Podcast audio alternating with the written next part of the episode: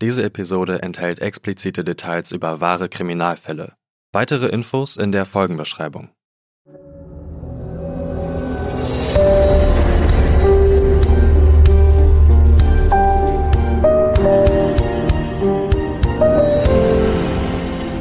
Schwarze Akte.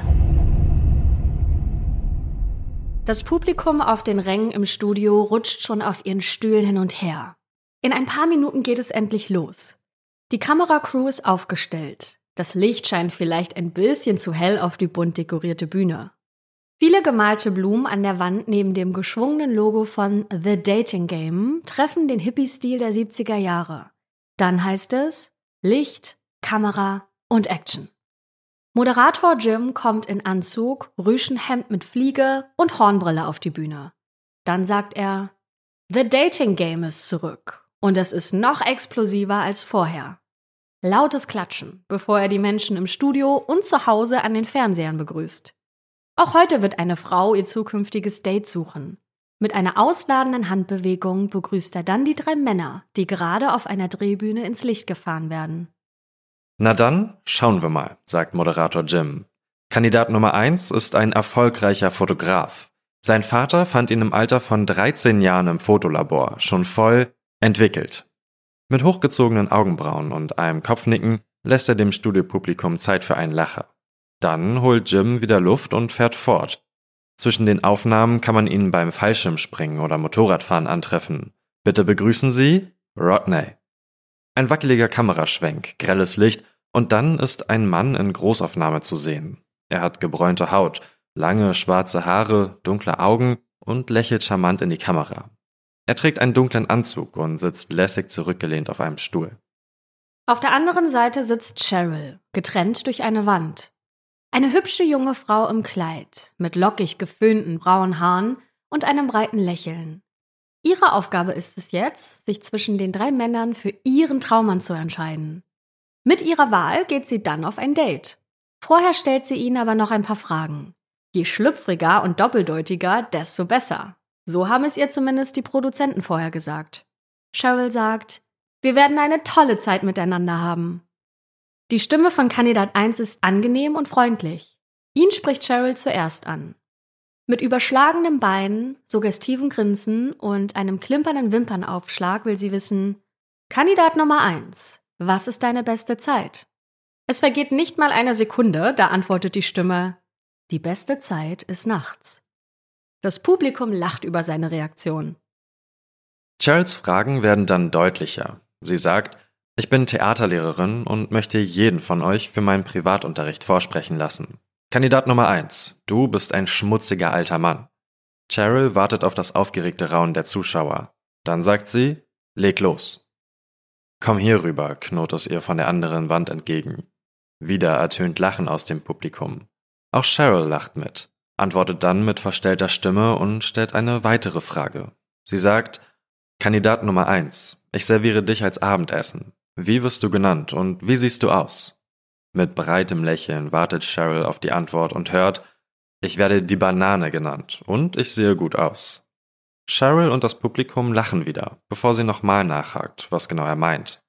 Das Lachen verstummt und Kandidat Nummer 1 sagt, schäl mich. Cheryl lacht laut auf, die Zuschauer klatschen und sie antwortet ihm, später Kandidat Nummer 1, später. Und dann steht Cheryl Moderator Jim gegenüber und soll sich für einen Mann entscheiden. Wählt sie Kandidat Nummer 1, 2 oder 3? Cheryl muss gar nicht lange überlegen. Die beiden anderen Kandidaten fand sie irgendwie ein bisschen langweilig. Nummer 1 mit seinen lustigen und schlüpfrigen Antworten hat es ihr aber angetan. Daher sagt sie, also ich mag Bananen, ich nehme Kandidat Nummer 1. Der Mann mit den dunklen Haaren steht auf. Mit breitem Lächeln geht er an der Trennwand vorbei, zu Cheryl, während Moderator Jim ihn als Rodney vorstellt, der gerne Motorrad fährt, Fallschirm springt und fotografiert. Rodney gibt Cheryl zur Begrüßung einen Kuss auf die Wange. Dann umschlingt er sie mit dem rechten Arm. Für ihr gemeinsames Date schenkt ihnen der Fernsehsender Tennisstunden und einen Besuch im Freizeitpark. Die Musik wird lauter, die Menschen im Studio klatschen und die Lichter werden gedimmt. Nicht einmal 100 Kilometer vom Fernsehstudio entfernt, in einer Küstenstadt von Kalifornien, sitzt ein Polizist völlig erschöpft auf dem Sofa seiner Wohnung. Nach Tagen mit nur wenigen Stunden Schlaf hat er ein Bier in der Hand und atmet tief durch. Als er den Fernseher einschaltet, kann er seine müden Augen kaum offen halten. Die Musik der Show erkennt er aber auch mit geschlossenen Augen. Die Dating Game läuft. Er nimmt das Lachen der Frau wahr, die zweideutigen Fragen, dann den Applaus des Publikums, als ein gewisser Rodney das Date gewinnt. Der Polizist runzelt die Stirn. Dann ist er mit einem Mal hellwach, starrt auf den Bildschirm und springt auf. Noch mit dem Bier in der Hand rennt er aus der Tür und stürmt zur Polizeiwache. Der Fernseher läuft derweil weiter. Rodney grinst in Großaufnahme. Es ist das Lächeln eines kaltblütigen Mörders.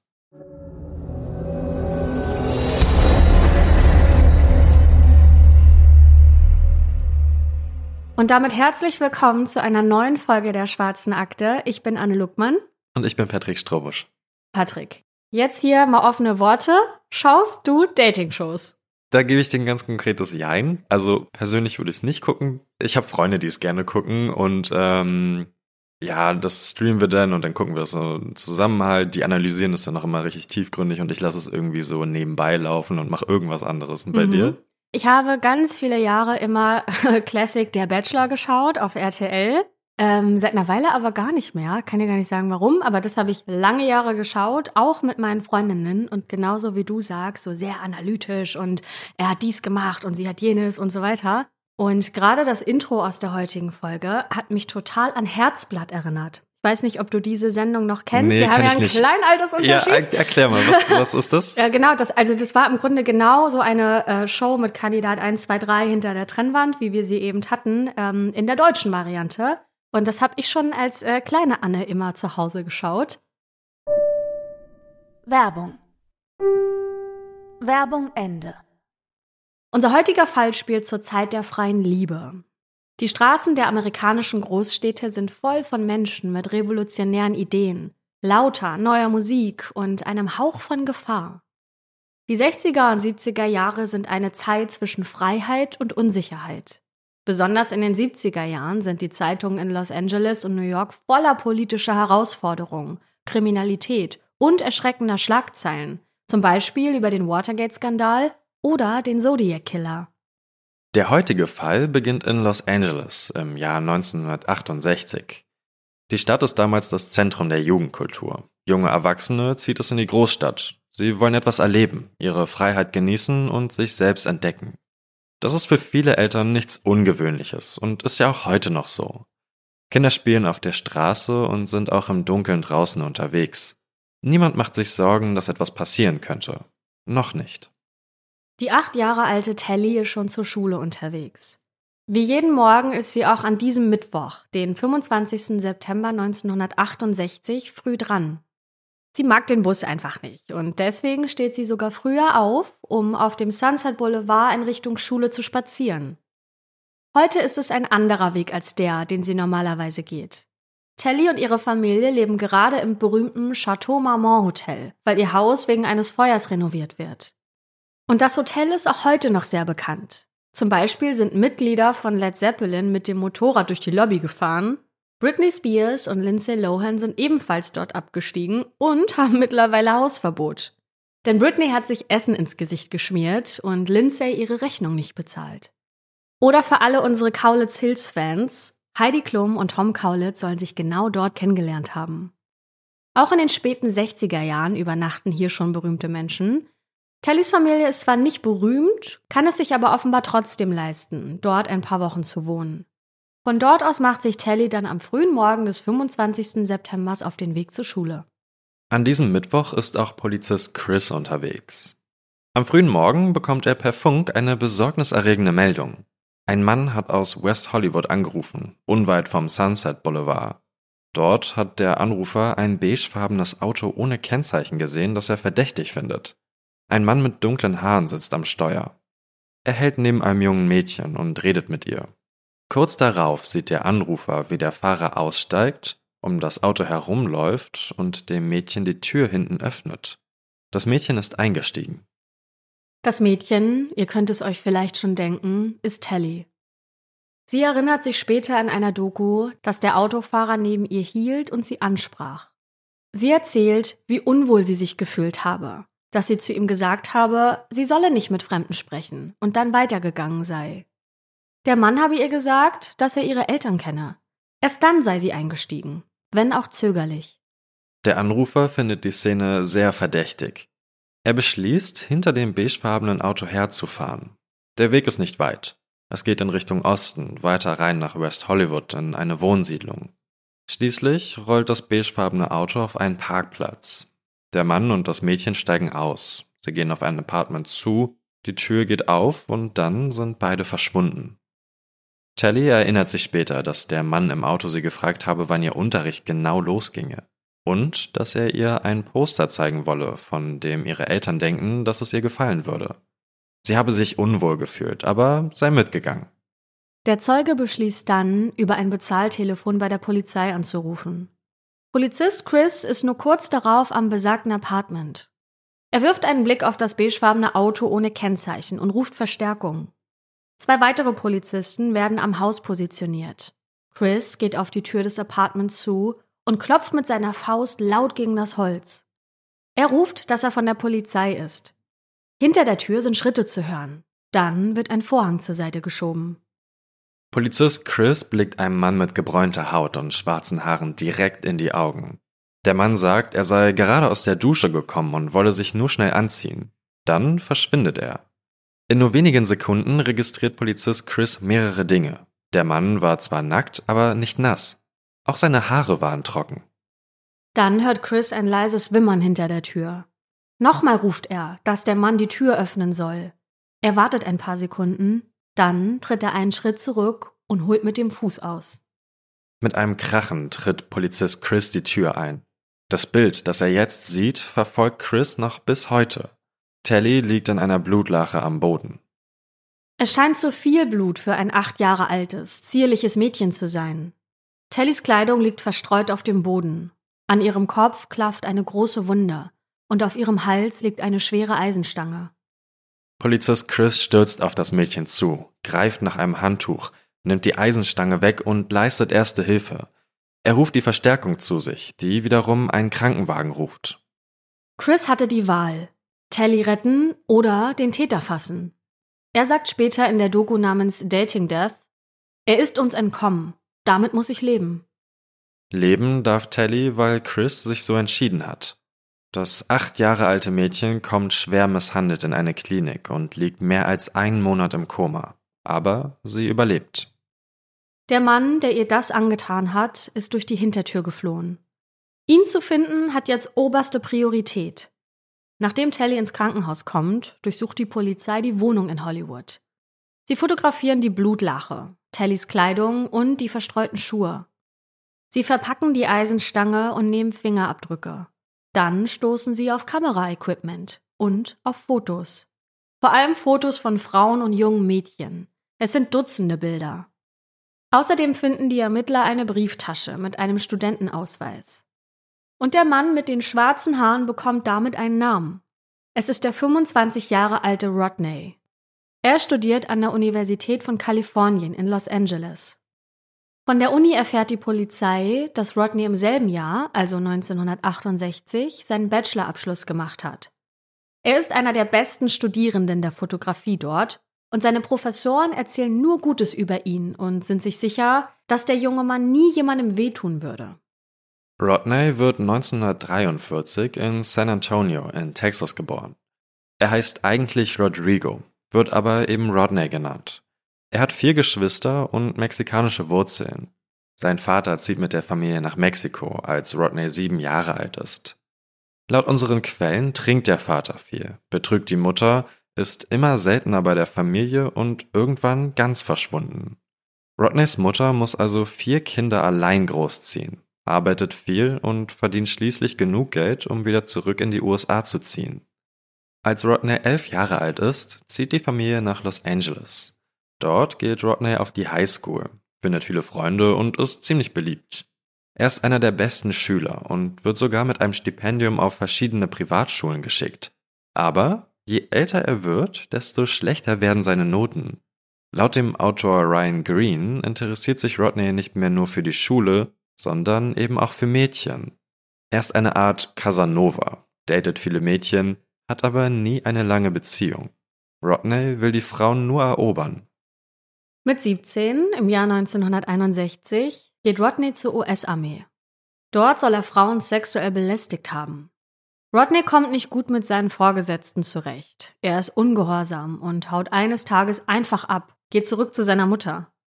Nach drei Jahren schließlich wird Rodney entlassen. Ehrenhaft. Trotz mehrerer, nennen wir sie mal Vorfälle.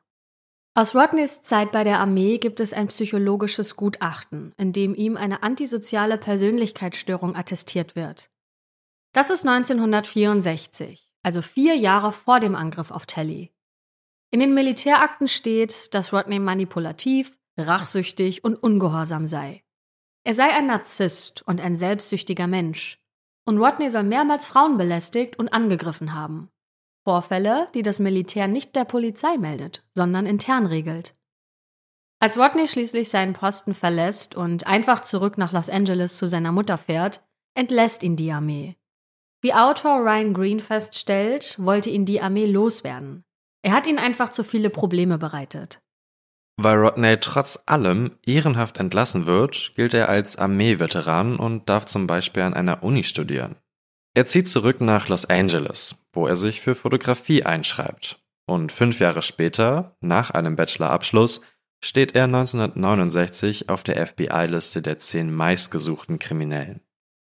Als die Polizei nach dem Angriff auf die acht Jahre alte Telly seinen Studentenausweis findet, da ist klar, wen sie jetzt finden müssen. Den inzwischen 25-jährigen Rodney. Dessen Familie streitet das aber alles ab. Rodney ist nirgends aufzufinden. Er scheint LA verlassen zu haben. Und Polizist Chris, der Telly ja das Leben gerettet hat, den lässt der Fall aber einfach nicht los. Immer wieder fährt er zu dem Apartment. Vielleicht hofft er, eines Tages Rodney dort zu treffen. Doch die Polizei hat einfach keine neuen Anhaltspunkte. Niemand weiß, wo Rodney steckt. Damit kommen die Ermittlungen ins Stocken. Bis das FBI Rodney auf ihre Top 10 der meistgesuchten Kriminellen des Landes aufnimmt.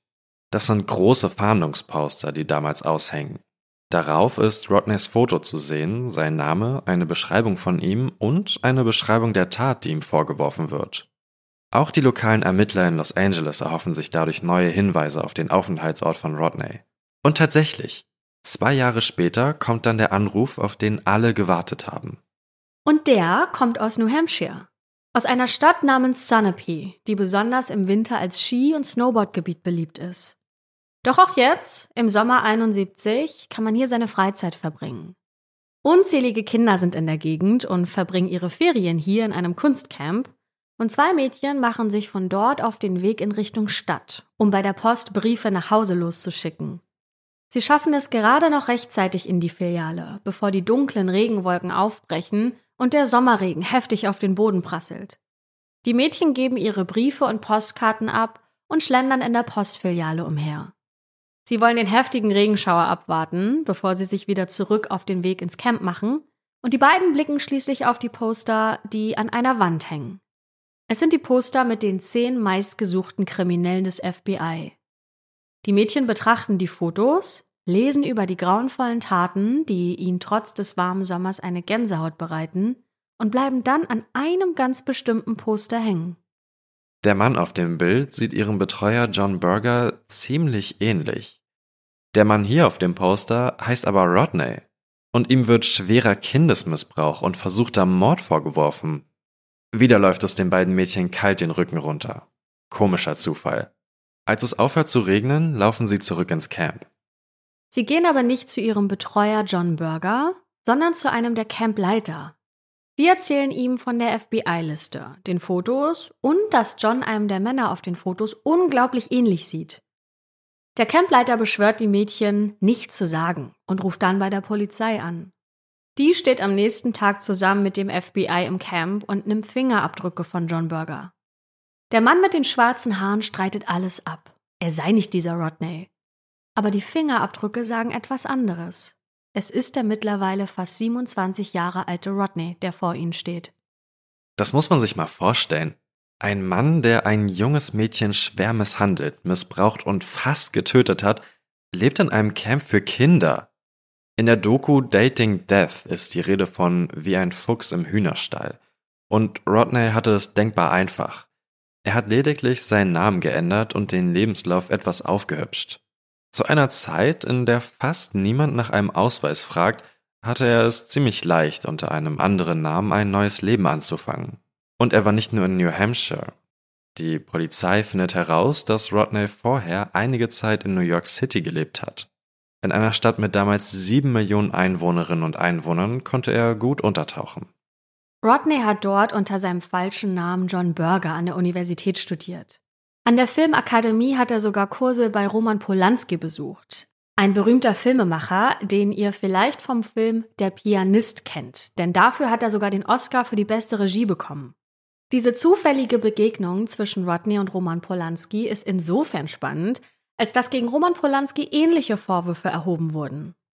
1977 wird er wegen Vergewaltigung und der Verwendung betäubender Mittel einer 13-Jährigen angeklagt. Er gesteht auch zumindest, mit der 13-Jährigen Sex gehabt zu haben, doch der Prozess kann nie abgeschlossen werden. Polanski flieht vor der Urteilsverkündung aus den USA und 2017 und 2019 folgen weitere Vergewaltigungsvorwürfe. Rodney ist auch an der New York Universität einer der besten Studierenden. Er ist immer mit einer Kamera unterwegs, macht Fotos und ist beliebt bei seinen Kommilitonen. Er ist charismatisch und charmant und kann anscheinend alle austricksen, nach seiner Festnahme wird Rodney von New Hampshire nach Los Angeles gebracht.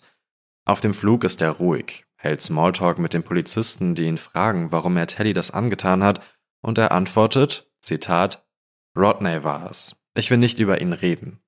Es scheint so, als würde er sich von sich selbst distanzieren und von einer anderen Person erzählen. Die Staatsanwaltschaft in Los Angeles will Rodney lebenslang ins Gefängnis bringen und wegen schweren Kindesmissbrauchs und versuchten Mordes anklagen. Es gibt aber ein Problem. Das Opfer Tally lebt mittlerweile nicht mehr in LA. Ihre Familie ist mit der inzwischen elf Jahre alten Tally nach Mexiko gezogen. Und sie wollen für einen Prozess nicht zurück in die USA kommen, um das Mädchen zu schützen. Sie soll nicht noch einmal alles durchleben und erzählen müssen. Und das ist ja auch mehr als verständlich. Aber der Staatsanwaltschaft ist ein Verfahren ohne Telly zu riskant. Rodney könnte freigesprochen werden. Deshalb bieten sie ihm einen Deal an. Wenn er sich schuldig bekennt, dann bekommt er eine geringere Strafe. Und Rodney geht darauf ein. Und es ist wirklich erschreckend, denn Rodney wird nur wegen versuchten Missbrauchs verurteilt. Er bekommt eine Mindeststrafe von einem Jahr im Gefängnis. Danach liegt es im Ermessen des Gerichts festzustellen, ob er noch länger in Haft bleibt. Polizist Chris ist außer sich. Rückblickend kann niemand die Strafe des Gerichts verstehen. Und noch weniger verständlich ist die Entscheidung, dass Rodney nach nicht einmal drei Jahren auf Bewährung entlassen wird. Nach 34 Monaten und einer Therapie im Gefängnis bescheinigt ein Psychologe, dass Rodney keine Gefahr mehr für die Gesellschaft darstellen würde. 1974, mit 31 Jahren, ist Rodney also wieder frei. Aber nicht lange, denn er wird mit einem 13-jährigen Mädchen beim Jointrauchen erwischt und nochmal zu zwei Jahren Gefängnis verurteilt. Er ist ja auch noch auf Bewährung. 1976, mit 33 Jahren, wird Rodney dann wieder freigelassen. Für Staatsanwalt Matt Murphy ist es unbegreiflich, dass Rodney jemals wieder entlassen werden konnte. Er sei charmant, manipulativ und intelligent, er habe alle Register gezogen und dem Psychologen das erzählt, was der hören wollte, um freizukommen. Seine Freilassung war das Todesurteil von Dutzenden Menschen. Denn der Psychologe, der Rodney damals eine erfolgreiche Therapie bescheinigt hat, der wusste offenbar nichts von Rodneys Zeit in der Armee. Seine Attacke auf die acht Jahre alte Telly war kein plötzlicher Einzelfall. Und wird auch nicht der letzte sein. Werbung Werbung Ende.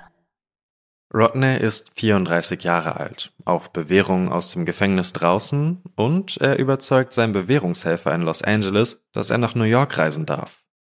Die Stadt kennt er bereits. Wir wissen ja schon, dass Rodney vor seiner Zeit am Camp in New Hampshire in New York auf die Uni gegangen ist. Das Überraschende ist, dass der Bewährungshelfer dem registrierten Sexualstraftäter die Reise nach New York tatsächlich erlaubt. Eine Stadt, in der er in der Vergangenheit untergetaucht ist und es jetzt ganz einfach wieder tun wird. Rodney lebt in New York wieder unter seinem Alias John Burger. Als Fotograf verdient er Geld, um die Miete zu bezahlen. Er macht Fotos von Menschen. Das ist seine Masche. Über ein charmantes Lächeln und mit einem Kompliment verwickelt er meist junge Frauen in Gespräche und macht dann viele Bilder von ihnen. Es ist das Jahr 1977. Rodney ist also 34 Jahre alt. Und er lebt in einer Stadt, in der es jedes Jahr 2000 Morde gibt. Einer mehr oder weniger fällt da bestimmt nicht auf. Im Juli 1977 verschwindet die 23-jährige Ellen. Sie ist die Tochter eines Nachtclubbesitzers in New York und kommt aus einer reichen und einflussreichen Familie. Ellen ist nach dem 15. Juli 1977 spurlos verschwunden. Ihr Apartment ist leer und niemand weiß, wo sich die junge Frau aufhalten könnte. Die Polizei ermittelt, befragt die Nachbarschaft und sucht nach einer ganz bestimmten Person. John Berger. Dessen Name steht nämlich in Ellens Kalender. Er muss der Letzte gewesen sein, der sie gesehen hat.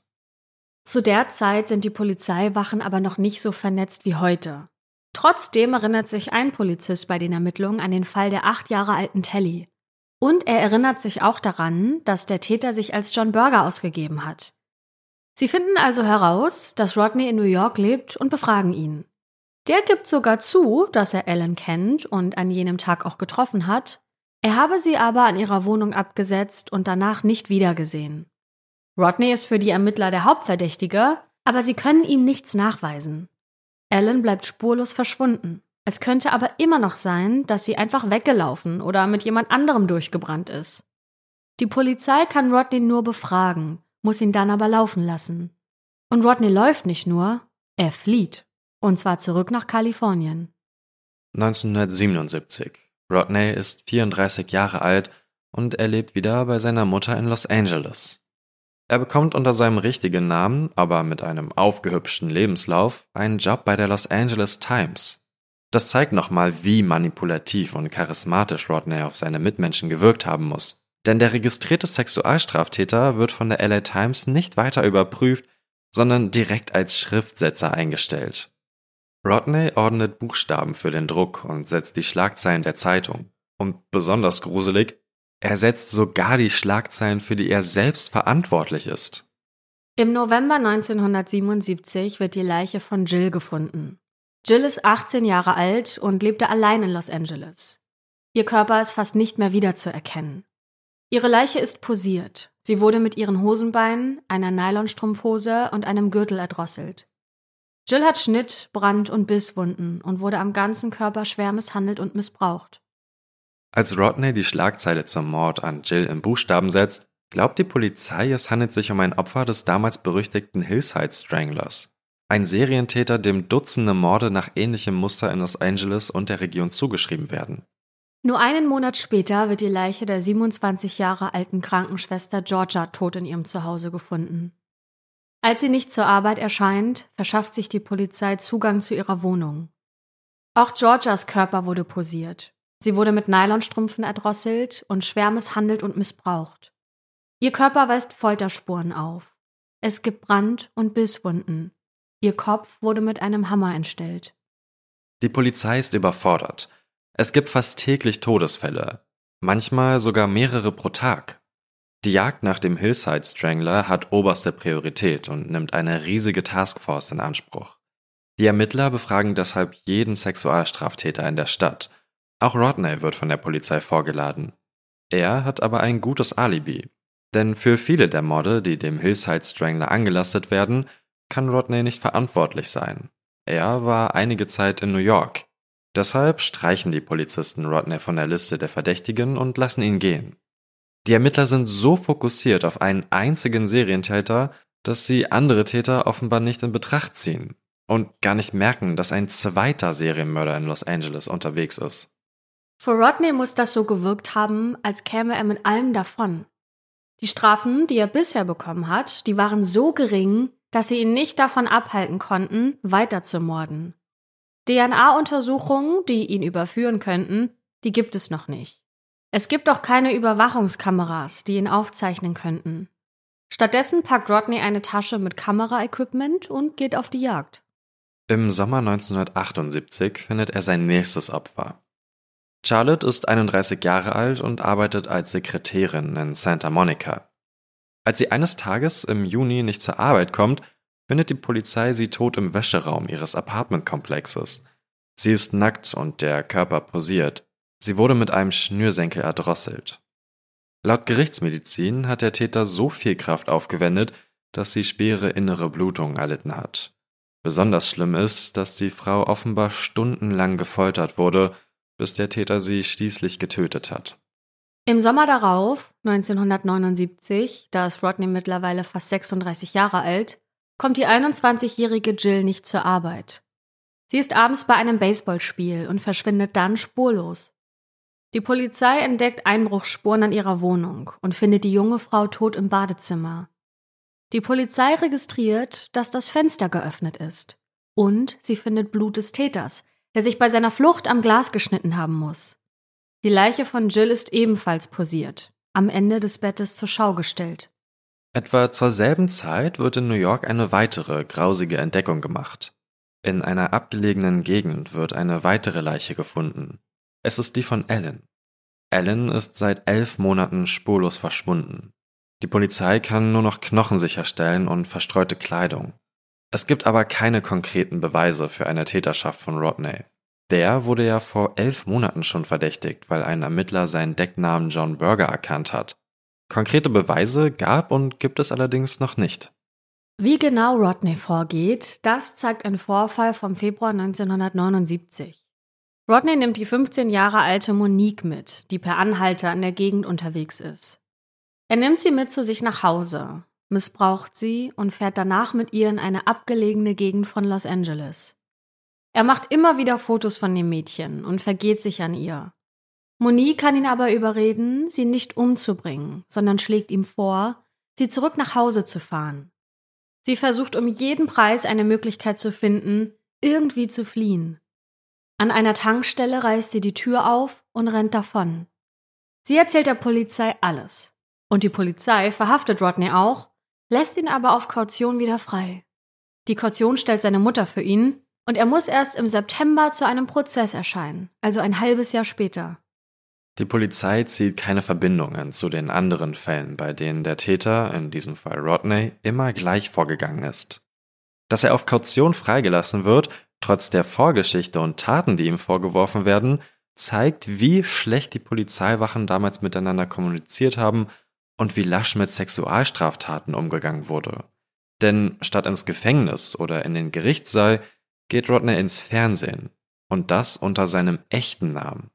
Denn er bewirbt sich bei der Fernsehshow The Dating Game. Warum genau, das wissen wir nicht. Vielleicht fühlt er sich so unbesiegbar, dass er seine Macht über andere auch öffentlich zur Schau stellen will. Er ist einer von drei Männern, die sich um ein Date mit einer Frau bewerben. Wie bei der deutschen Sendung Herzblatt stellt die Frau den Männern Fragen. Die sind hinter einer Trennwand verborgen und die Frau soll am Ende anhand der Antworten ihren Traummann für ein Date auswählen. Die Show The Dating Game ist in den USA recht beliebt. In den 70er Jahren sind die suggestiven und doppeldeutigen Fragen nichts Ungewöhnliches, sondern das, was die Sendung ausmacht. Wir haben euch Rodneys Auftritt in den Shownotes verlinkt. Und bei allem, was wir über ihn wissen, ist der Auftritt so verstörend, dass es einem eiskalt den Rücken runterläuft. Wie ihr ganz am Anfang unserer Folge gehört habt, antwortet er zwar charmant, aber sehr doppeldeutig und in gruseliger Art und Weise auf die Fragen der Frau. Die entscheidet sich zwar am Ende für ihn, sagt aber kurz darauf das Date mit Rodney ab, denn sie findet ihn dann doch irgendwie komisch und gruselig. Auch einer der anderen männlichen Kandidaten erzählt später Journalisten, wie merkwürdig sich Rodney backstage verhalten habe. Zitat, ich kriege meine Mädchen immer, soll er gesagt haben. Die Castingdirektorin erinnert sich später, dass sich Rodney beim Vorab-Interview normal verhalten habe. Dann während der Sendung aber unsympathisch, unhöflich und sogar aufdringlich wurde. Damals gab es noch keine Background-Checks, die offenbart hätten, dass Rodney ein Krimineller war. Ein verurteilter Sexualstraftäter, der seitdem mehrere Frauen brutal ermordet hat. Er war laut Castingdirektorin attraktiv und charmant und erst später manipulativ und unheimlich. Als Rodney dann erfährt, dass Cheryl nicht mit ihm auf ein Date gehen will, da rastet er komplett aus.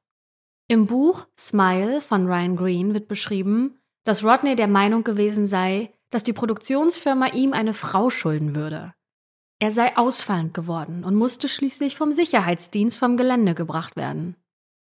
Der Staatsanwalt Matt Murphy ordnet Rodneys Auftritt bei ABC News folgendermaßen ein.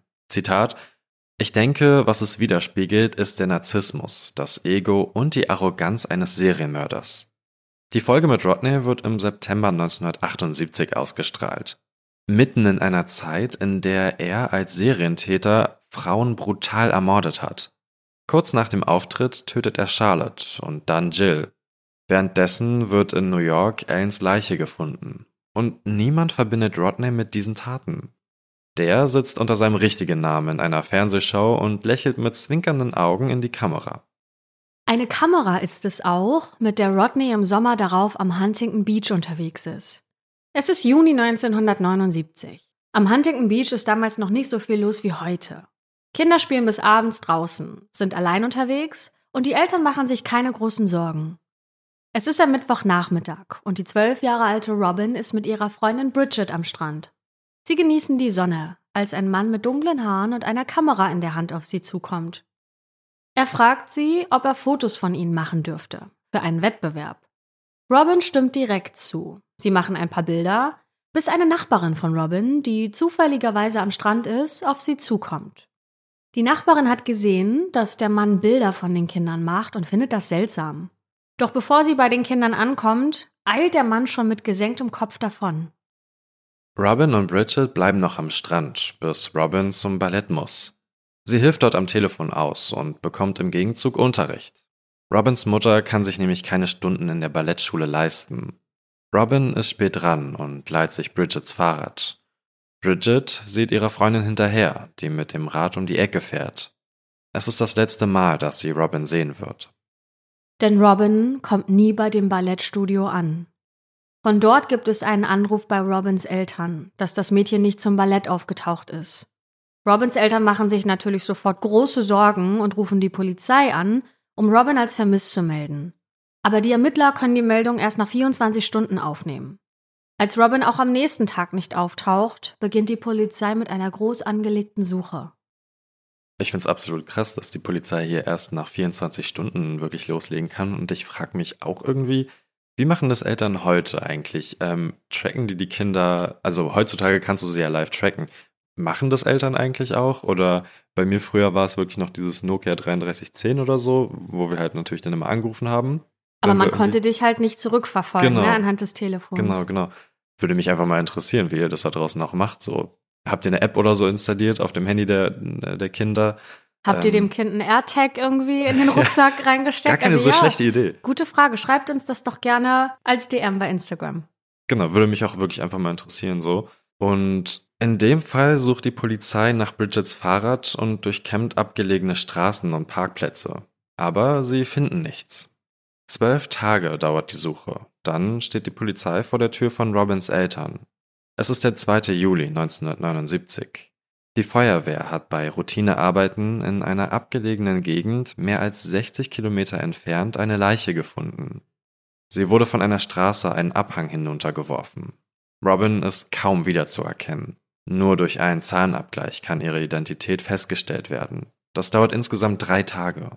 Außerdem haben Tiere die Leiche entdeckt und, naja, deshalb ist auch kaum noch etwas von der Leiche übrig. Das muss die Polizei auch Robins Mutter sagen, als die ihre Tochter sehen will. Die Polizei sucht mit Hochdruck nach dem Täter. Nachdem sie Robins letzten Tag rekonstruieren, gerät der Mann mit der Kamera am Strand ins Visier. Mit einem Phantombildzeichner erstellt Robins Freundin Bridget ein Bild des Verdächtigen. Es ist ein Mann mit langen, dunklen Haaren. Das Phantombild wird in den Zeitungen abgedruckt und an die umliegenden Polizeiwachen gefaxt. Kurz darauf erhält die Dienststelle in Huntington Beach einen Anruf. Ein Bewährungshelfer aus Los Angeles glaubt, dass es sich bei dem Mann auf dem Bild um einen ehemaligen Klienten handeln könnte.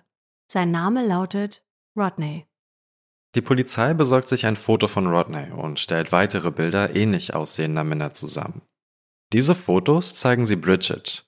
Das Mädchen zögert keine Sekunde und zeigt zwischen all den Männern auf Rodney. Er war es, der sie und Robin am Strand mit seiner Kamera nach Fotos gefragt hat. Die Ermittler suchen in den Akten alles über Rodney heraus. Sie wissen von der Verurteilung 1969 wegen des Angriffs auf Telly und von einem Mordverdacht in New York. Aber wo sich Rodney aufhält, das wissen sie nicht. Tagelang arbeiten die Polizisten rund um die Uhr. Einer der Polizisten wird völlig übermüdet für eine Pause nach Hause geschickt. Dort setzt er sich mit einem Bier vor den Fernseher und macht The Dating Game an. Es ist eine Wiederholung der Folge mit Rodney. Vielleicht kommen die Ermittler über die Produzenten der Fernsehschau an die Adresse oder den Kontakt von Rodney. Genau wissen wir es nicht. Aber nur einen Tag später steht die Polizei bei seiner Mutter im Haus und nimmt Rodney fest. Offenbar hat er auch eine eigene Wohnung, in der die Polizei aber keine Beweise findet, als sie diese durchsuchen. Auch im Haus der Mutter gibt es nichts Auffälliges. Nur ein Beleg für ein Lager in Seattle. Und noch auffälliger ist, dass, als Rodney in Untersuchungshaft kommt, ihn seine Schwester besucht. Die Polizei nimmt das Gespräch auf und erfährt, dass Rodney seine Schwester bittet, dieses Lager in Seattle leer zu räumen. Ganz klar, dass die Ermittler vor der Schwester dort sein müssen. Das schafft die Polizei auch. Und was sie dort findet, ist wirklich grauenvoll. Es sind hunderte von Fotos. Insgesamt 1020 Bilder stellt die Polizei in Rodneys Lager in Seattle sicher. Die meisten davon sind pornografisch. Die Ermittler entdecken auch eine kleine rote Tasche mit Schmuck. Darin befinden sich auch Ohrringe. Die Ermittler zeigen Robins Mutter Fotos des Schmucks, die daraufhin die goldenen Ohrstecker ihrer Tochter Robin wiedererkennt, die sie am Tag ihres Verschwindens getragen hat. Damit kann Rodney mit Robin, dem Mädchen vom Ballett, in Verbindung gebracht werden. Aber wem gehören die anderen Ohrringe? Wer sind die über tausend meist jungen Frauen auf den Bildern? Gibt es möglicherweise weitere Opfer? Ja, leider gibt es die. Nach der Verhaftung von Rodney wird er aber erst einmal wegen Mordes an der zwölfjährigen Robin angeklagt. Bis zu einer endgültigen Verurteilung dauert es 30 Jahre. Ja, ich habe mich nicht versprochen, 30 Jahre. Denn es finden insgesamt drei Prozesse statt. Die ersten beiden Urteile, Schuldsprüche mit Todesstrafe, werden wegen juristischer Fehler immer wieder aufgehoben.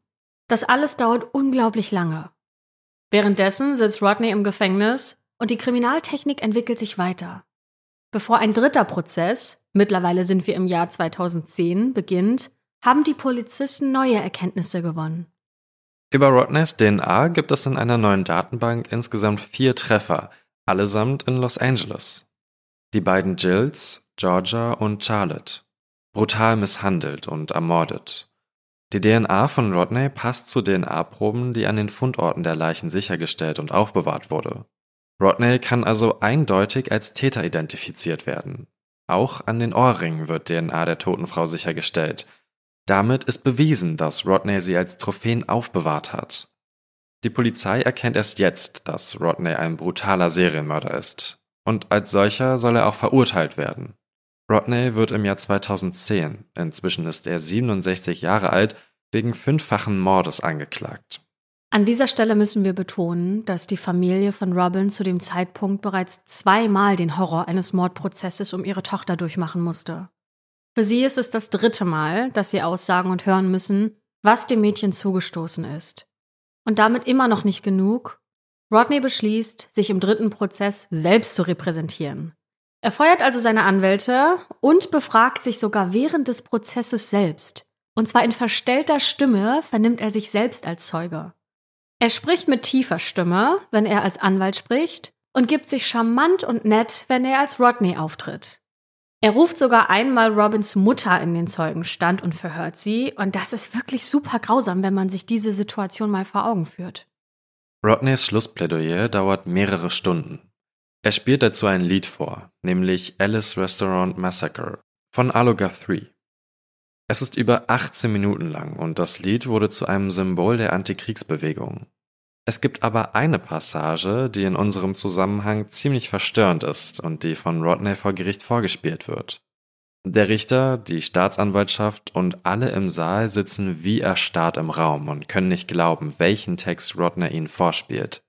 Hier ein Auszug von uns übersetzt. Therapeut, ich möchte töten. Ich meine, ich will, ich will töten töten.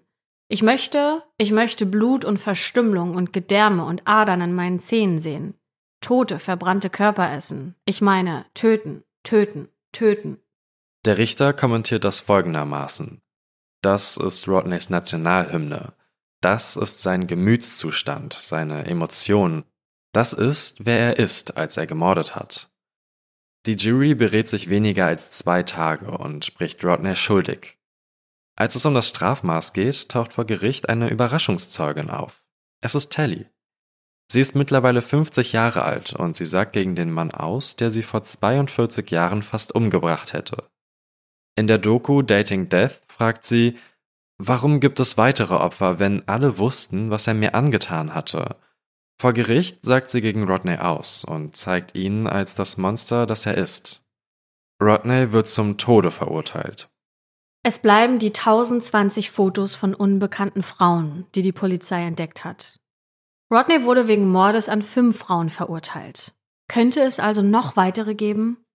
Während der Prozess in Los Angeles läuft, bereitet die Staatsanwaltschaft in New York eine Anklage vor. Es geht um zwei Mordfälle und sie sind sich sicher, Rodney ist der Täter. Im Fall der verschwundenen Ellen, der Tochter des Nachtclubbesitzers, die elf Monate später gefunden wurde, gibt es einen Zeugen, der Rodney in der Nähe des Tatorts gesehen hat. Außerdem steht sein Alias John Berger im Kalender der toten Ellen. Und die Polizei ermittelt im Fall der 23 Jahre alten Cornelia. Die Flugbegleiterin wurde 1971, also nach dem Angriff auf die achtjährige Telly und noch vor Rodneys Festnahme im Camp ermordet. Wir erinnern uns, dass Rodney ja damals in New York untergetaucht war. Und er hat offensichtlich auch zu der Zeit weiter gemordet. Cornelia wird tot in ihrer Wohnung gefunden, in die sie erst vor kurzem eingezogen war. Die Ermittler vermuten, dass Rodney ihr Hilfe beim Umzug angeboten haben könnte. Sie wird gefoltert und mit einer Nylonstrumpfhose erdrosselt. Erst nach dem Prozess 2010 und den DNA-Treffern kann Rodneys DNA auch in Cornelias Wohnung nachgewiesen werden.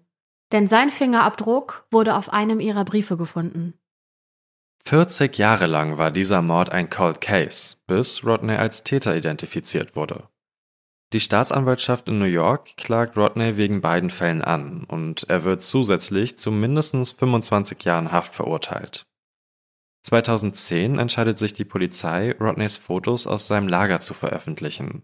Von den insgesamt 1020 Fotos werden 120 veröffentlicht. Der Rest ist zu grafisch und explizit. Die Ermittler hoffen, dass sich jemand auf den Bildern selbst erkennt oder sogar jene erkennen, die vermisst werden. Innerhalb weniger Tage melden sich Frauen, die von Rodney fotografiert wurden. Sie erzählen davon, wie er als professioneller Fotograf auftrat, andere berichten von Belästigung, wieder andere von Rodneys manipulativer Art und der Fotografiemasche, mit der er Leute angesprochen hat. Und dann meldet sich die Schwester von Christine, Christine ist seit 1977 spurlos verschwunden. Seit mehr als 30 Jahren sucht ihre Schwester schon nach ihr. Sie wurde zuletzt in Wyoming gesehen, auf der Durchreise. Doch jetzt erkennt sie ihre verschwundene Schwester auf einem der Fotos. Christine sitzt auf einem Motorrad, trägt einen gelben Pullover und lächelt in die Kamera. Im Hintergrund ist die Wüste von Wyoming zu sehen und die Polizei hat eine unbekannte Leiche, die 1982 in einer abgelegenen Wüstengegend gefunden wurde. Erst mit der DNA der Schwester ist klar, es ist die Leiche der verschwundenen Christine. Die Ermittler aus Wyoming fahren in den Todestrakt nach Los Angeles, wo Rodney auf seine Hinrichtung wartet. Rodney ist mittlerweile über 70 Jahre alt, gesundheitlich angeschlagen, hat einen Herzschrittmacher und ist bettlägerig. Als die Ermittler ihm das Foto von Christine zeigen und den Ort beschreiben, wo sie gefunden wurde, sagt er, das ist meine Gegend. Er fährt mit seinen Fingern immer wieder Christines Körper auf dem Foto nach. Für die Ermittler ist klar, Rodney hat Christine umgebracht. Er hat sie auf der Durchreise getroffen und ermordet. Rodney wird allerdings nicht mehr angeklagt. Dafür geht es ihm gesundheitlich zu schlecht. 2021, mit 77 Jahren, stirbt Rodney, bevor die Todesstrafe vollstreckt werden kann. Es gibt viele andere Fälle, die mit Rodney in Verbindung gebracht werden. Immer noch sind hunderte Fotos nicht identifiziert. Es könnten bis zu 130 Opfer sein. Staatsanwalt Matt Murphy sagt, Rodney ist ein räuberisches Monster und wenn man all diese jungen Frauen in gefährdeten Positionen mit ihm sieht, lässt es einen befürchten, was ihnen widerfahren ist. Die Polizei versucht sie alle zu identifizieren. Rodneys Fotos sind sogar bis heute online. Und hier auch nochmal, wir haben es am Anfang ja schon gesagt, wirklich die Empfehlung, wenn man das so sagen kann, schaut euch das Video an. Das ist so unheimlich. Das Video man, von The Dating Game meinst Genau, du? das ja. Video von The Dating Game. Das ist so unheimlich mit dem neuen Wissen, was man nach dem Fall hat. Also wirklich unangenehm, sich das anzugucken. Sehr, sehr creepy. Damit würde ich sagen, schließen wir den Fall für heute. Vielen lieben Dank für äh, den Fallvorschlag aus der YouTube-Community. Und wenn ihr Fallvorschläge habt, dann könnt ihr uns die natürlich auch schreiben über Instagram. Da heißen wir Schwarze Akte, alles klein geschrieben. Und dann bis nächste Woche Dienstag, überall, wo es Podcasts gibt.